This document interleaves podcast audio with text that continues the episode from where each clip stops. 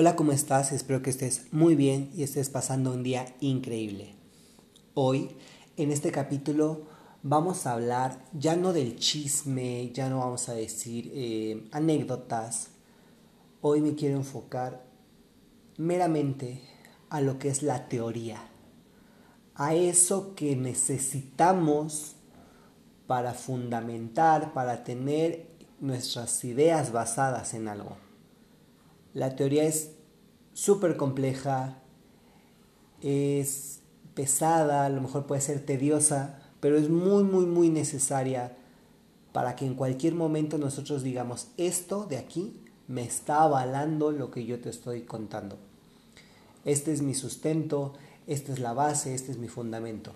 Es mi fuente de donde yo saqué la información. Pero también la teoría es importantísima en este punto de la sexualidad porque hay temas que se usan indiscriminadamente. Yo he escuchado a la gente que los usa de una forma, mm, como la se va, los usa de una forma igual, digámoslo así, cuando en realidad son términos diferentes y no pueden usarse uno por el otro.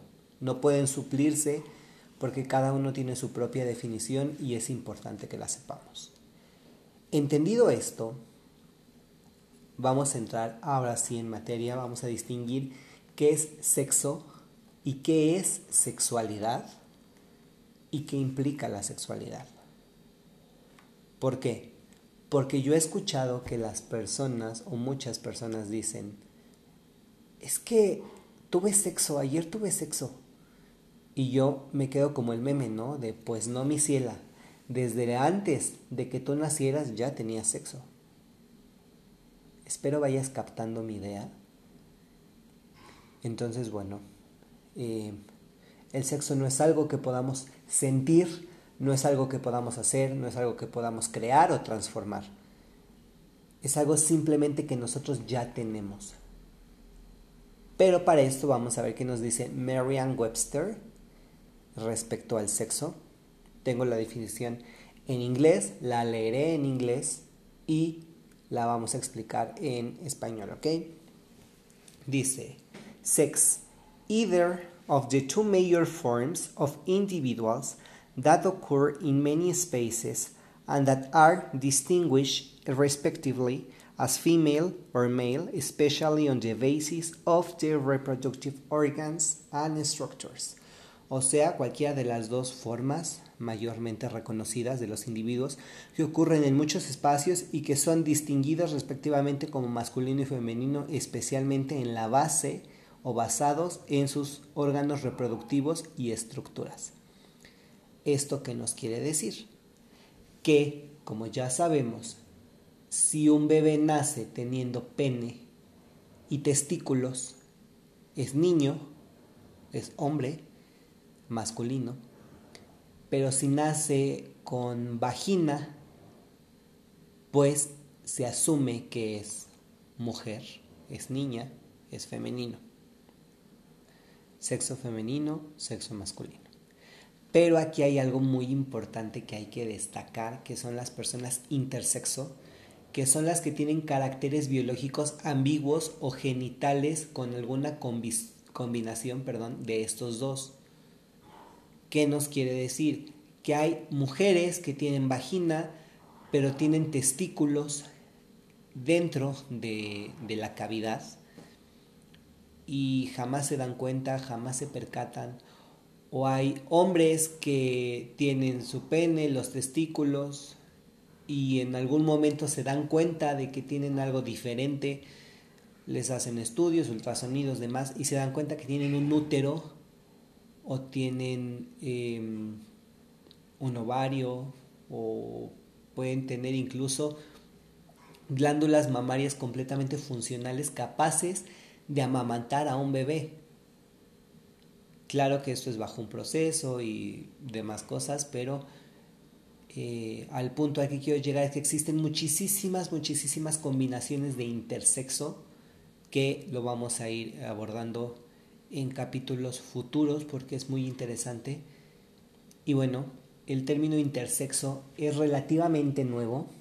Antes se llamaba hermafrodita, pero ahora ya es un término muy discriminatorio. Ya no es común que la gente lo use porque se asocia con un sentido negativo. Y es importante que nos vayamos actualizando en los términos, que vayamos sabiendo de qué hablamos y cómo lo hablamos, precisamente para tener un lenguaje incluyente y que sea lo menos discriminatorio u ofensivo, porque el chiste es convivir todos en armonía, en paz y con respeto y utilizar obviamente para estos efectos la terminología correcta. Ahora, pasando a esto del sexo, saltando a la sexualidad, vamos a ver qué nos dice la OMS, que la OMS tiene un grupo de especialistas, de expertos en muchísimas materias. Entonces vamos a ver qué nos dice la OMS. Vamos a ir desglosando toda esta definición y vamos a ver qué sucede. Dice que la sexualidad es un aspecto central del ser humano, fíjense, un aspecto central que involucra el sexo, la identidad, que no sabemos si es identidad sexual o identidad de género, pero en cualquiera de los dos casos está perfecto, los roles de género, la orientación sexual, el erotismo, el placer, la intimidad y la reproducción. Chéquense este último eh, término, reproducción. Siento que lo pusieron como piedra angular, porque lo hubieran puesto al inicio, pero lo pusieron al final. Y no es nada más como eh, echarlo al ahí se va, ¿no? Sino lo pusieron hasta el final porque hay gente que usa su sexualidad, vive su sexualidad pero puede o no tener como finalidad la reproducción. Y aquí hay dos opiniones socialmente eh, conocidas, digámoslo así, en el que te dicen, ¿para qué vas a tener relaciones sexuales con tu novio o con tu novia si no te vas a reproducir? Y entonces tú dices, pues da, por placer. O sea, no es necesario tener relaciones sexuales con la finalidad de reproducirse. Y existen otros que te dicen, oye, ya, basta, o sea, deja de reproducirte. Parece que quieres repoblar al planeta. O hay otros, incluso más groserillos, que te dicen, oye, ya, o sea, no te reproduzcas. O sea, contigo basta y sobra. Imagínate que salga otro igual que tú, o peor. Entonces, bueno, la reproducción puede ser o no un factor importante pero cada uno vive su sexualidad y ya sabrá uno si se reproduce o no. Habiendo entendido esto, sabemos que la sexualidad se experimenta y se expresa en pensamientos, fantasías, deseos, mm, creencias, actitudes, valores, comportamientos, prácticas, roles, relaciones. Pero es importante destacar que aunque la sexualidad puede incluir todas estas dimensiones, no todas estas son siempre experimentadas o expresadas. ¿Por qué? Porque la sociedad nos reprime en muchas cosas. No hables de esto, no digas aquello. Antes decían, no, es que si te masturbas te van a salir pelos en las manos, o te vas a quedar ciego, o te van a salir perrillas, y entonces la gente crecía con ese miedo y veías que te empezaban a salir pelos en las manos y decías, Dios mío, me van a cachar. O cualquiera que vea que tengo pelos en las manos van a saber que me estoy masturbando. Pues no, esos son mitos, son completamente cosas que se deben de derribar y eh, necesitamos que eh, la gente entienda y asocie los términos de una forma correcta. Pero la sexualidad también influye la interacción de factores biológicos, um, psicológicos, sociales, económicos, políticos, culturales, mm, éticos, legales, quizás históricos, religiosos, porque abarca todo. Es, es, la sexualidad es como un gran, gran, gran paraguas que abarca muchísimas cosas. Y aunque en esta definición de la OMS se enuncian elementos constitutivos de la sexualidad y se pone en evidencia que es un fenómeno súper complejo y que nos pone en juego múltiples aspectos del ser humano, es solamente una propuesta conceptual que enuncia componentes em, generales de la sexualidad, pero estos sin embargo no la definen. Ahora, tenemos em, que avanzar y tener muy muy claras muchas cosas, porque esto es un constructo y la sexualidad es esto, es, es una gran representación de, la que, de lo que una persona te puede decir acerca de su dimensión sexual obviamente cuando se describe a sí misma, donde se responde esta pregunta de quién soy yo sexualmente.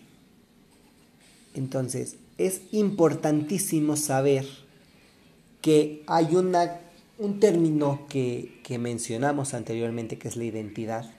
Y la identidad sexual es este constructo que sintetiza el conocimiento que una persona tiene acerca de em, diversos dominios que la constituyen. Estos pueden ser, eh, no sé, el físico, el social, el académico, ah, el deportivo, incluso el, el profesional, el familiar, el sexual. Y estos otros aspectos pueden integrar estos dominios, que es del dominio sexual, y puede ser el sexo, el género, la orientación sexual y tu actividad sexual, ¿no? Que a lo mejor puede no estar a discusión, sin embargo es importante tener claro que pues estamos en una dimensión. Ahora, ya que entendimos esto, que es em, sexualidad y género, porque el género es también importante y ahorita lo voy a explicar súper em, rápido, porque me interesa que tengamos claro qué es el sexo y qué es la sexualidad, porque no es el sexo algo que se sienta o que se haga, sino es un carácter biológico con el que naces. Entonces entendemos que la naturaleza del ser humano es sexuada, incluso desde antes del nacimiento. Estamos en nuestro proceso de ser embriones y nosotros ya tenemos una naturaleza sexuada. Se empiezan a crear nuestros genitales y es lo que nos va a dar esta identidad. Ahora, en el género, rápidamente vamos a explicarlo y después en otro capítulo nos vamos a meter de lleno, porque después de esto de sexualidad vienen procesos de la sexualidad que son tres, pero no los voy a tocar tan a detalle en este capítulo, sino en el siguiente, porque es un tema amplísimo. Pero regresando al género, tenemos que es esto, esta construcción social respecto de cómo te sientes contigo mismo. Igual, eh, Merriam Webster nos dice que el gender es the behavioral, cultural o psychological Em, traits typically associated with one sex. O sea, eh, son los comportamientos culturales o psicológicos que son típicamente asociados con un sexo. De aquí tenemos la identidad de género y la expresión de género, que es cómo nos sentimos y cómo nos expresamos. Puedes nacer hombre con caracteres biológicos de hombre sentirte hombre y expresarte como hombre o puedes expresarte como mujer y esa es tu expresión de género. Pero es algo que vamos a ver muchísimo, muchísimo más a detalle en un momento em, próximo de, otro capítulo donde lo vamos a abarcar. Ahora les voy a explicar rapidísimo, nada más para darles la introducción al siguiente tema o al siguiente capítulo que se va a tratar esto, eh, son los procesos biológicos, los procesos socioculturales y los procesos psicológicos. Imagínense tres em, esferas, tres círculos, y en el punto en el que se intersectan las tres circunferencias, ahí está la sexualidad. En los procesos psicológicos vamos a ver las emociones, las cogniciones. En los procesos socioculturales vamos a ver las conductas que se asocian generalmente a un sexo y los procesos biológicos son todos estos em, efectos secundarios que tiene la genitalidad. Por ejemplo, el engrosamiento de la voz, la aparición del vello púbico, em, el crecimiento de los pechos o los senos en las mujeres, pero también la capacidad de eh, poder procrear, la producción de espermatozoides, la menstruación en las mujeres, eh, que en el momento dado se pueda iniciar la fecundación y crear así la vida. Entonces estos procesos biológicos, como es de suponerse, se van a dar en la pubertad, en la adolescencia, donde, donde el ser humano desarrolla al máximo sus capacidades hormonales y se hace un disparo y podemos lanzar esta, esta idea ¿no? de estoy creciendo, me estoy formando. Entonces necesitamos tener clarísimo que el sexo y la genitalidad podrían tomarse como términos iguales, pero es mejor entender que el sexo son los caracteres biológicos con los que nacemos. O sea, tus genitales y ya. La sexualidad es este gran paraguas, como lo dije, en el que tienes tus comportamientos sexuales, tienes tus ideas, tus creencias, tus metas, tus emociones, em, lo que te involucra históricamente, porque es súper interesante pensar, ¿no? Eh, ¿Cómo era México en el 1920? ¿Qué había pasado en cuestión sexual en México? Porque recuerden que em, en el siglo pasado ocurrieron muchísimos eventos de la liberación eh, sexual, o sea, la revolución sexual, la liberación femenina, eh, el voto a la mujer, o sea, todo este despertar que lo pongo entre comillas, porque todavía estaban medio dormidos. Entonces, toda esta revolución, lo que ha pasado desde 1920 hasta 2020, que son 100 años de diferencia y parece muchísimo, pero te pones a ver los cambios que se han logrado, lo que realmente ha sucedido y dices, pues sí ha pasado mucho, pero pudo haber sucedido más. Y la gente por miedo, la gente... Em, por ignorancia, por malinformación, no lo hizo. Entonces, quiero asociar estos dos términos, unirlos, la sexualidad y el sexo, porque el sexo pertenece a la sexualidad. Y entendiendo el sexo, ya podemos ver que en los aspectos históricos, en los culturales, en los antropológicos, en los éticos, en los profesionales, en los religiosos, que aquí en la religión yo les dije, bueno, no, no, no les voy a contar hoy un chisme, pero sí les voy a contar una anécdota, un chisme básicamente. El año pasado yo estaba en Ciudad de México tomando un curso y bien o mal yo estuve justo el día de la marcha del orgullo y es un evento que toma completamente la ciudad. Yo no estuve en reforma, estuve no sé si lejos o cerca. En metro son tres estaciones, o sea, un transbordo y tres estaciones hacia abajo. Yo estaba por centro médico y a la hora de la comida salí a distraerme, a comprar algo de comer, a descansar. Y yo veía a la gente que iba con sus banderas amarradas a manera de capa, iban con pancartas, eh, con la cara pintada, iban parejas eh, heterosexuales y homosexuales tomadas de la mano, abrazados, besándose, y me encontré con un grupo de personas que tenían un cartel y a mí me llamó muchísimo la atención porque yo veo cartel y de inmediato me acerco a leer qué dice. Creo yo que es importante saber qué es lo que está diciendo la otra persona y más en un evento así, ¿no? Resultó ser que era un chico de la iglesia cristiana con un cartel que decía, discúlpanos por cómo te hemos tratado. Entonces, pues yo me le quedé viendo y el chavo me dice, ven, acércate.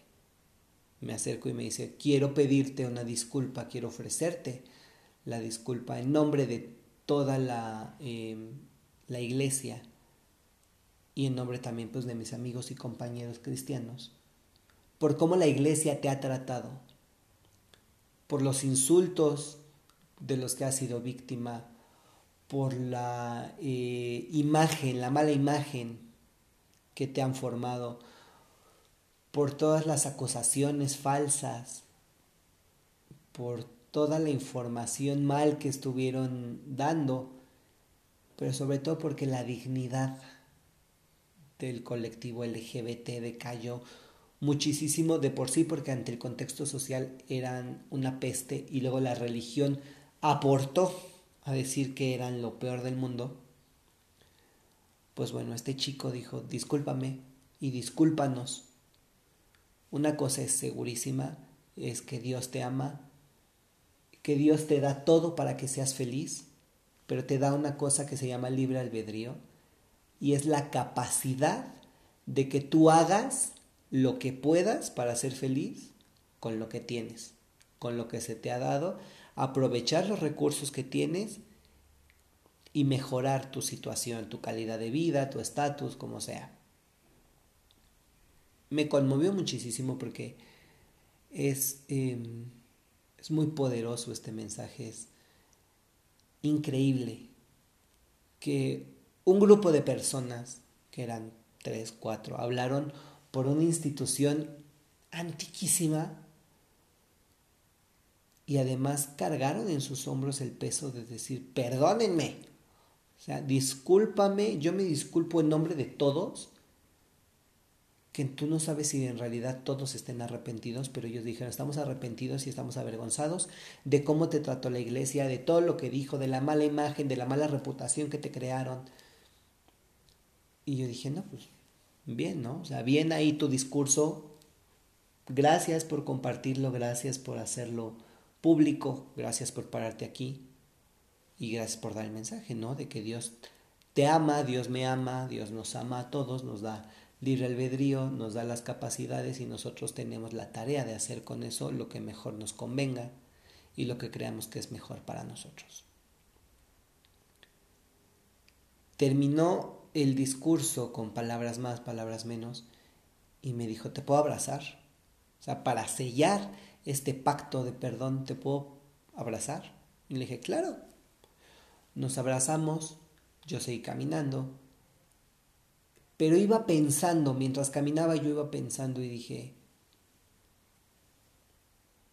jamás sentí que mi relación con Dios se viera comprometida o vulnerada en el momento en el que yo empecé a ejercer mi sexualidad, que eso es muy importante, porque hay gente que dice que la sexualidad y la religión jamás se deben de llevar, pero no, yo conozco muchísima gente que es eh, atea o agnóstica y que no cree en absolutamente nada y ejerce su sexualidad, y conozco otros que son miembros de la Iglesia Católica, miembros de la Iglesia Cristiana, son judíos eh, que están ejerciendo su sexualidad abiertamente, fluidamente, y su fe y su actividad sexual y su dominio sexual jamás se han cruzado.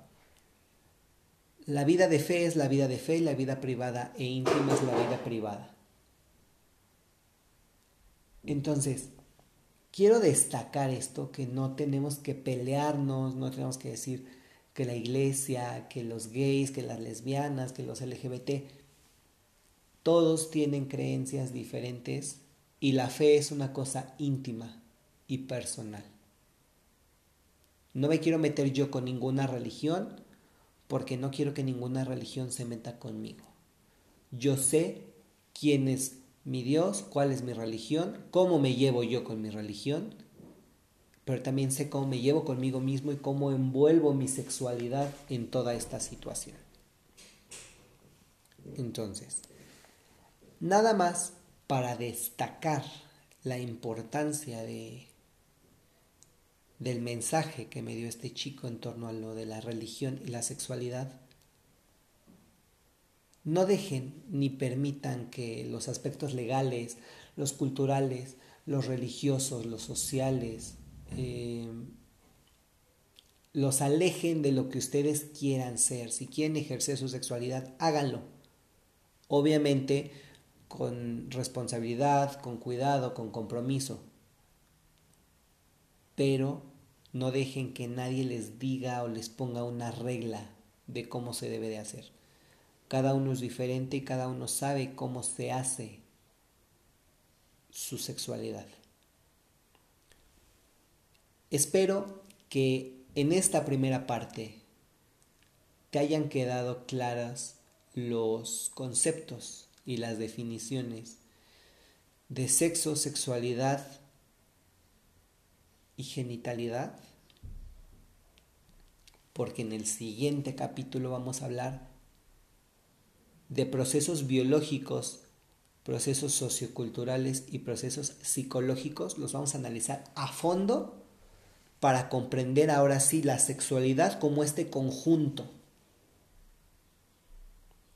Ahora, quiero destacar que los podcasts se van a estar subiendo, em, digamos, salteados, donde voy a contar una anécdota, un chisme, donde voy a platicar con alguien una opinión, un, eh, un análisis de una situación determinada y vamos a hablar de teoría. No vamos a enfocarnos solo en teoría, teoría, teoría, sino vamos a enriquecer con anécdotas y con opiniones, con puntos de vista diferentes, donde no sea solamente yo el que está hablando.